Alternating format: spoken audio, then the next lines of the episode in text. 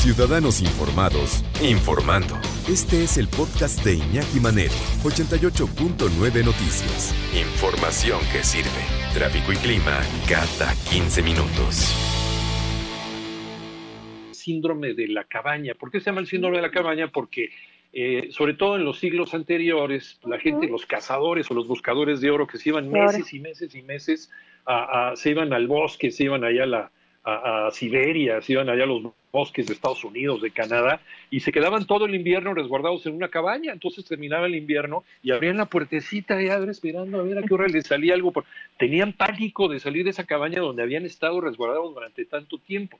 Entonces, este, este síndrome de la cabaña se refiere a las personas que han estado también eh, metidos en un lado, como nosotros en resguardo desde hace meses, y ya tenemos miedo de salir. ¿Por qué?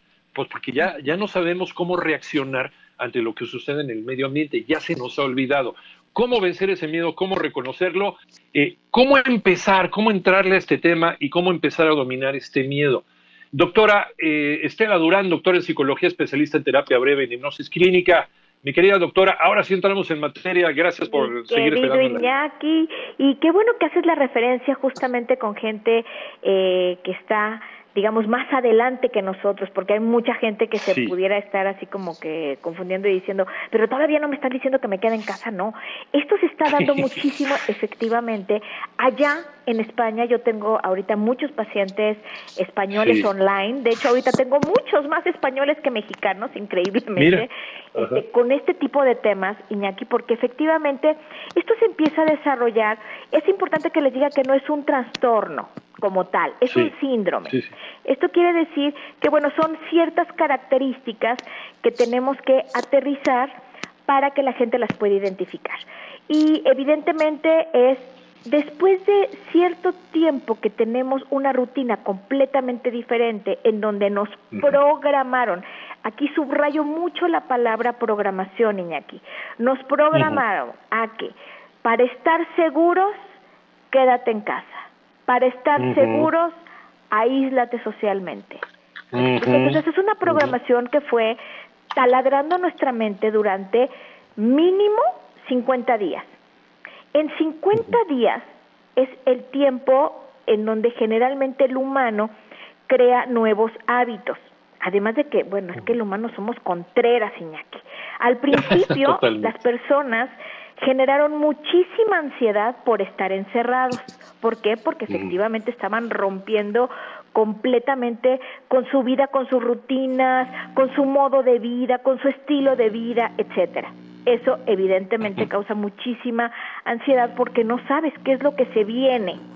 Después viene el periodo de adaptación, en donde la gente empezó de alguna manera a pues tener nuevas rutinas, incluso dicen por ahí que me encanta esta frase, que la necesidad es la madre de toda la creatividad.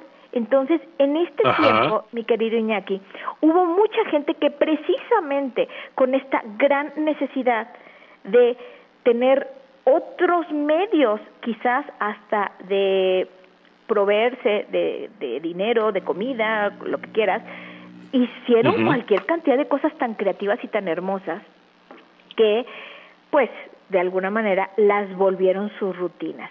Y entonces, pues encontraron que a lo mejor podían hacer una página web y a, través de ella podían este, vender sus cosas, o yo qué sé, o sea, hicieron métodos, hicieron muchas cosas maravillosas.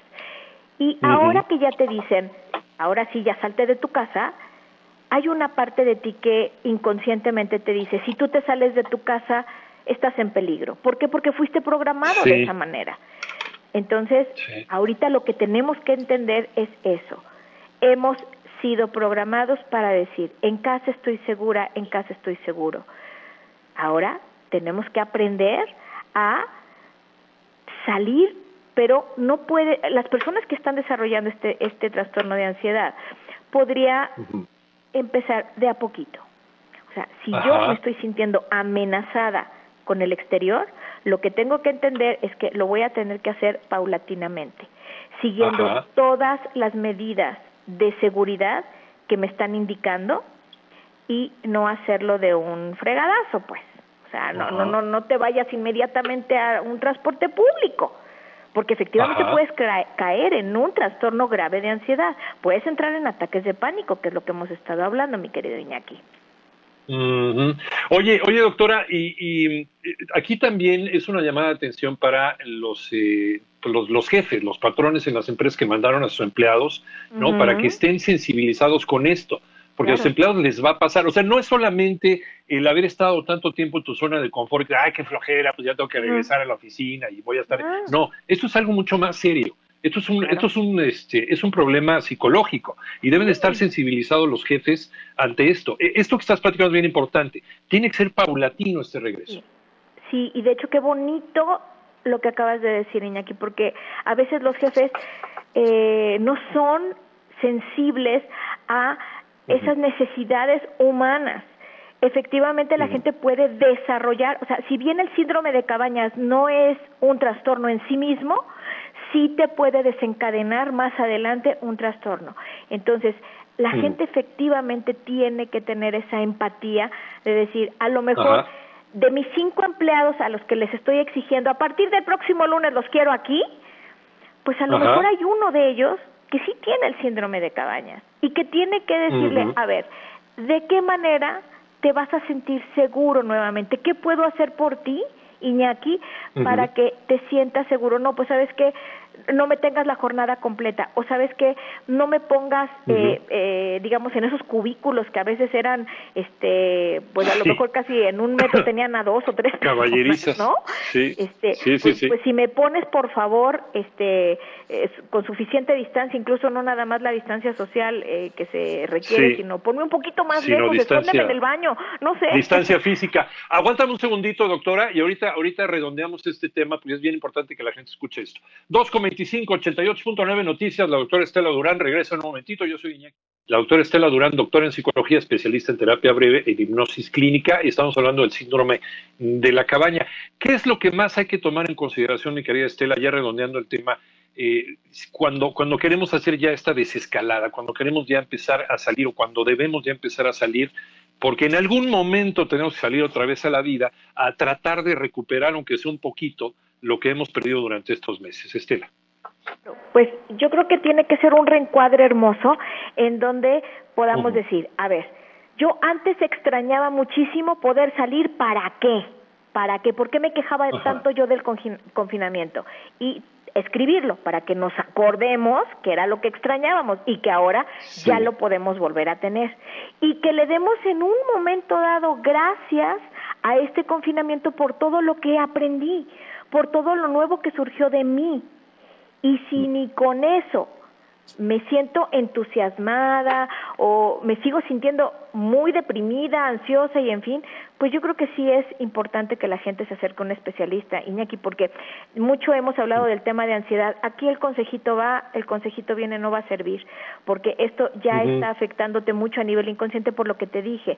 O sea, fue una programación de mucho tiempo fue una programación de quédate en tu casa para que te sientas seguro, quédate en tu casa para estar a salvo, quédate en tu casa para que no te mueras. ¿Me explico? Entonces, sí, no es de, ay, bueno, ya, ya te están diciendo que ya, Iñaki, no exageres. Oye, ya se acabó, ¿no? Ya de una vez, órale, vámonos. ¿Me explico? Así no va a funcionar. Con el consejito o con la presión no va a funcionar. Tenemos que ser empáticos. Por eso me encantó este comentario que me diste, porque sí, los jefes tienen que ser sumamente empáticos muy empáticos. Y en un momento dado les tendrían que poner a la gente, a su gente, a un terapeuta para que los esté apoyando, a lo mejor en los primeros días de reingreso a sus trabajos, para que el terapeuta intervenga eh, de manera grupal y claro que se puede hacer, Iñaki. Eso se está haciendo ahorita en España y está funcionando increíblemente. De eh, hecho, por ejemplo, la hipnosis está funcionando muy bien, porque es efectivamente una nueva programación a nivel inconsciente que llega mucho más a prisa, llega mucho más rápido a esa estructura que fue programada, que fue tu inconsciente. ¿En dónde te encontramos, Estela? Pues en la página de internet www.terapiabreve.com. Ahí van a encontrar muchísima información, mis datos de contacto, correos electrónicos, para que si quieren algún apoyo online, lo estamos dando, por supuesto, como te digo, ahora sí a nivel mundial, literal. Doctora Estela Durán, muchísimas gracias. Abrazo como siempre a la distancia.